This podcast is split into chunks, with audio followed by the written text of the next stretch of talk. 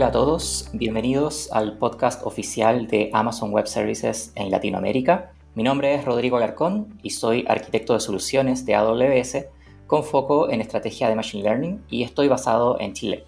Hoy me acompaña Sergio Beltrán, quien también es arquitecto de soluciones de AWS con foco en estrategia de Machine Learning y está basado en Colombia.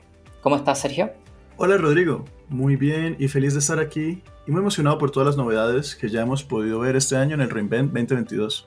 Sí, la verdad es que eh, este es el primero de una serie de episodios que vamos a estar haciendo en el podcast, donde vamos a estar repasando los principales mensajes, los principales anuncios que se compartieron en el evento Reinvent 2022, que es un evento que nosotros realizamos todos los años, en particular este año se realizó en Las Vegas entre el 28 de noviembre y el 2 de diciembre, y para quienes es su primera vez y no, no conocen este evento, eh, Amazon Web Service organiza esta actividad anual para nuestros clientes y para nuestros partners y se presentan las últimas novedades que desarrolló la empresa, se discuten mejores prácticas en la nube, hay sesiones prácticas, etc. Y, y este fue nuestro segundo año donde tuvimos un esquema híbrido en que adicional o en paralelo al evento principal presencial, también tuvimos uh, disponible eh, eventos en streaming, eh, todo lo que tiene que ver con las keynotes, sesiones de liderazgo y distintas sesiones de trabajo con, con los expertos de AWS y también algunas sesiones de caso de éxito de clientes.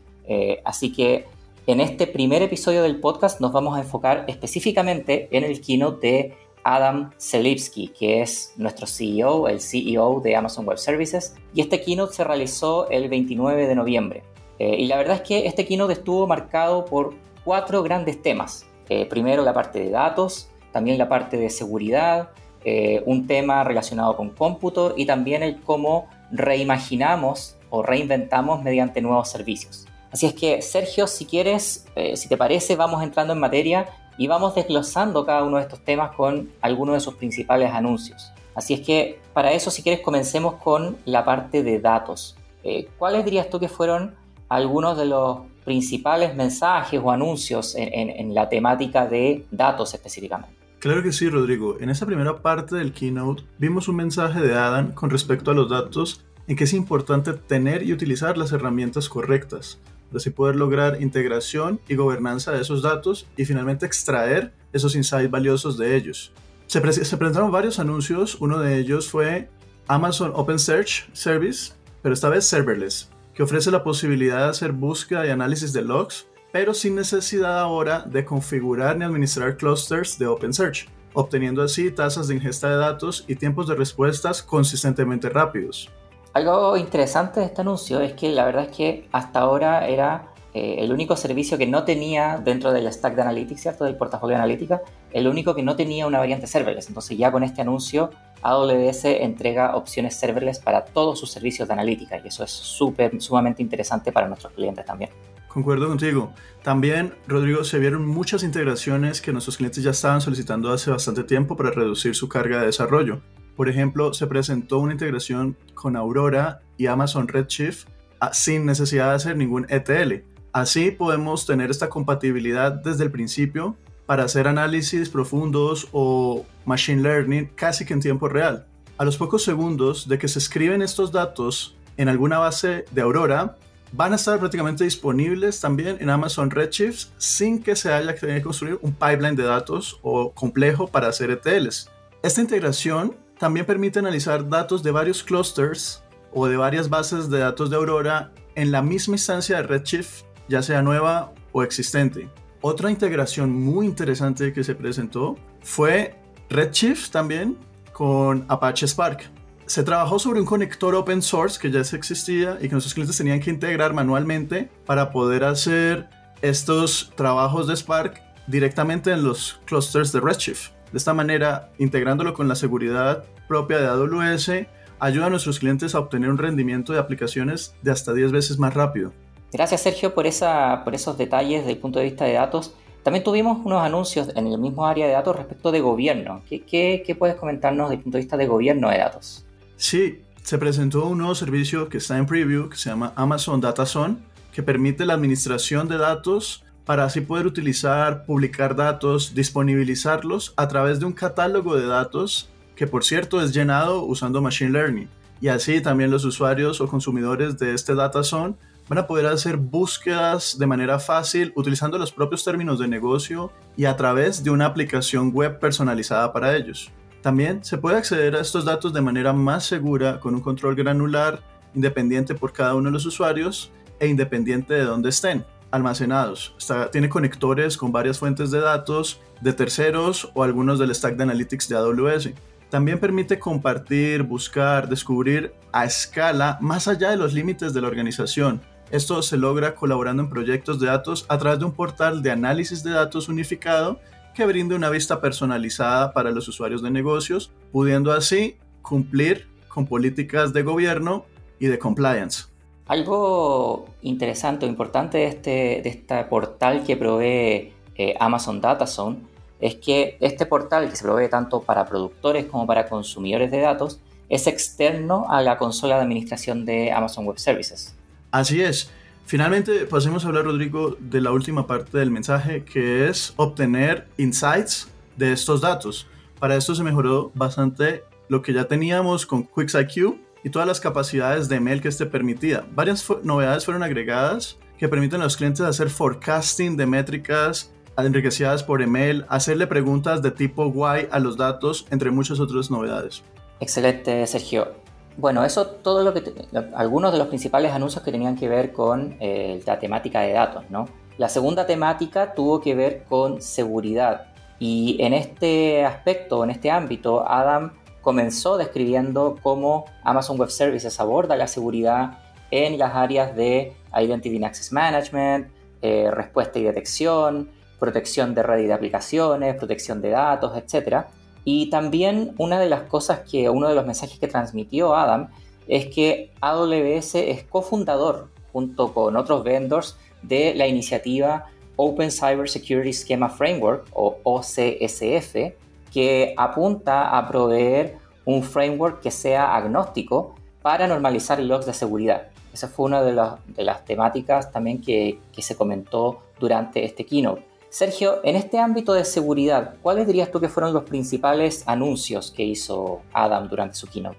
Sí, Rodrigo, contamos con dos principales anuncios. El primero, con respecto a la detección de amenazas en tiempo de ejecución de contenedores para GuardDuty. Esto significa que ahora podemos integrar GuardDuty con Amazon EKS y así poder identificar cosas como intentos de acceder al código en el nodo host, entre otras.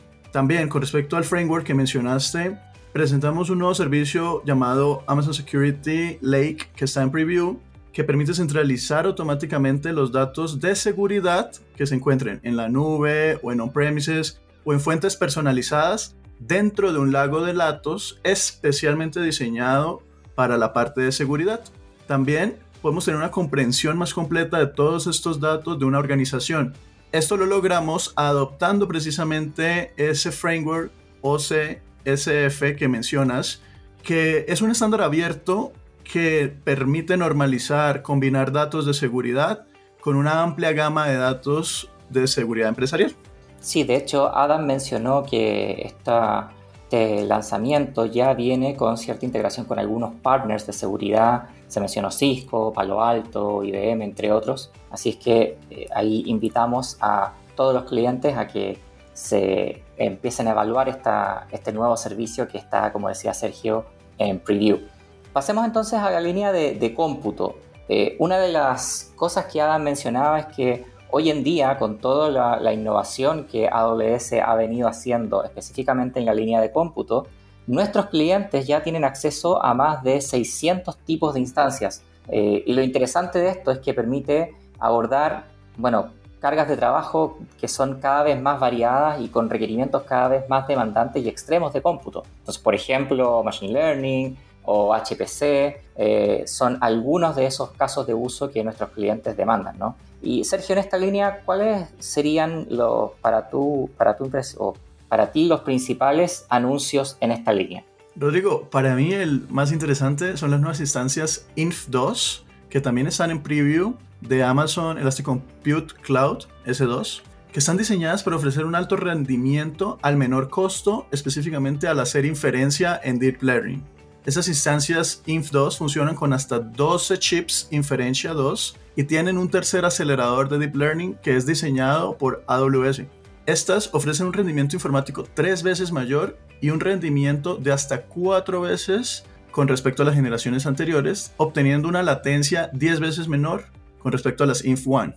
También, como mencionaste, tuvimos novedades para la parte de cómputo de cargas de alto rendimiento y ya en disponibilidad general tenemos las instancias HPC 6ID que están optimizadas para ejecutar de manera eficiente estas cargas de trabajo de HPC, con uso intensivo de datos, un límite de ancho de banda de memoria, análisis de elementos finitos y también simulaciones de yacimientos sísmicos, entre otras. Estas instancias de S2 pueden reducir el costo de las cargas de trabajo de HPC mientras aprovechamos la elasticidad y la escalabilidad que ofrece AWS.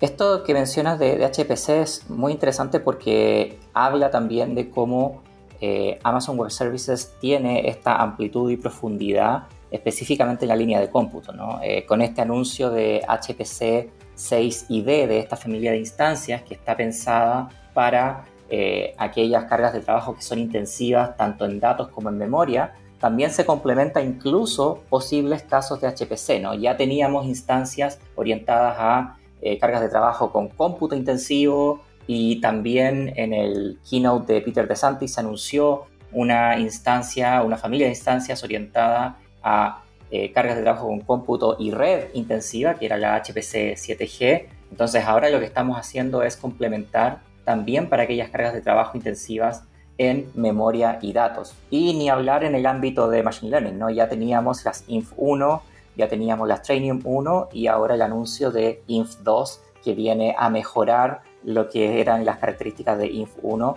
eh, para todo lo que tiene que ver con inferencia eh, de aplicaciones con Deep Learning. ¿no? Después, en la sección final del keynote, eh, una de las cosas que explicó Adam fue cómo tanto Amazon como AWS han estado innovando en, de alguna forma, reimaginar la forma de abordar problemas. Y uno de los ejemplos que entregaba era en el área de contact center, con la creación de Amazon Connect, que ya lleva bastantes años dentro del portafolio de servicios de AWS, pero también tecnologías más del lado de retail, como Just Walk Out o Amazon One. Eh, ¿Qué anuncios ves tú relevantes e-, en esta línea, Sergio? Sí, tuvimos diversos anuncios enfocados a industrias específicas como AWS SimSpace Weaver, que permite crear simulaciones espaciales, y Amazon Omics para la parte de genética. Pero a nivel de contact centers, como lo mencionas, se agregó la posibilidad a Amazon Connect de hacer forecasting con ML y así poder planificar y agendar la capacidad de los agentes con tiempo. También en preview se agregó Contact Lens para Amazon Connect, que ahora proporciona un conjunto de capacidades de evaluación del desempeño de los agentes que permite de esta manera así a los administradores del contact center crear formularios de evaluación con criterios, por ejemplo, el cumplimiento de los guiones de la conversación o el cumplimiento de prácticas de recopilación de datos confidenciales. Esto entonces viene como a expandir lo que ya existía, ¿no? De Amazon Contact Lens, que agrega todas las características de inteligencia artificial para Amazon Connect y lo expande, como tú decías, para incorporar eh, métricas de, evaluación de desempeño de los agentes, ¿no? basado justamente en que tenemos la capacidad de entender cómo, cuál fue la dinámica de una conversación o de datos, etcétera, podemos entonces asociarle ciertas métricas y eso puede usarse para eh, evaluación de desempeño de los agentes o ejecutivos del contact center. ¿Qué más tuvimos en esta, en esta línea de, Amazon Connect, por ejemplo, Sergio? Sí, Rodrigo, también el espacio de trabajo que cuenta un agente de Amazon Connect, ahora se ofrece la experiencia de poder hacer algunas acciones paso a paso. Eso se encuentra en preview pero permite a las agentes identificar algunos problemas comunes que están teniendo los clientes y poder recomendar acciones posteriores y eh, así de esta manera se crean algunos flujos de trabajo que van a guiar a los agentes a través de una nueva interfaz de usuario personalizada, ¿sí? que podría ser una manera de disminuir los tiempos o el roce que se genera en la, en la en el onboarding de un nuevo agente que tiene que aprender muchas cosas, serían como unas guías paso a paso que ya se están, las tendría ahí en tiempo real en la llamada. Entonces, Sergio, eso Claro, todo lo que tiene que ver con Amazon Connect y nuevas características que se incorporaron en el servicio. Pero también tuvimos anuncios de nuevos servicios más orientados a industria y a casos más específicos. ¿Qué nos puedes contar ahí, Sergio? Sí, Rodrigo, para todos nuestros clientes que tienen eh, o están en la industria de supply chain o realizan toda esta logística en su día a día, se presentó AWS Supply Chain que está en preview y es una aplicación basada en la nube que ayuda a todos estos líderes de logística o de cadena de suministro a mitigar los riesgos, reducir los costos y así aumentar la resiliencia en la cadena de suministro. Aquí vamos a poder unificar los datos, proporcionar información que sea procesable e impulsada por Machine Learning y así ofrecer colaboración contextual integrada, todo lo cual ayuda a aumentar los niveles de servicio al cliente, reducir los desabastecimientos, reducir los costos de los excesos de inventario o existencias. Finalmente, también se presentó, aunque está en preview, a AWS Clean Rooms, que ayuda a nuestros líderes y a sus socios a combinar, analizar y colaborar de manera más fácil y segura en sus conjuntos de datos sin tener que compartir ni revelar aquellos datos subyacentes que son restringidos y hacerlo de manera más rápida. Sí, respecto de Clean Rooms, ahí Adam mostraba o ejemplificaba un caso de uso de marketing, ¿no? Distintas empresas que tienen sus propios, que colaboran en algún tipo de campaña de marketing y que eh, pueden requerir compartir información, pero sin que se acceda quizás a información más sensible o personal sobre sus usuarios. Y ahí ciertamente AWS Cleanrooms, este nuevo anuncio, eh, debería servir para apoyar estos casos de uso.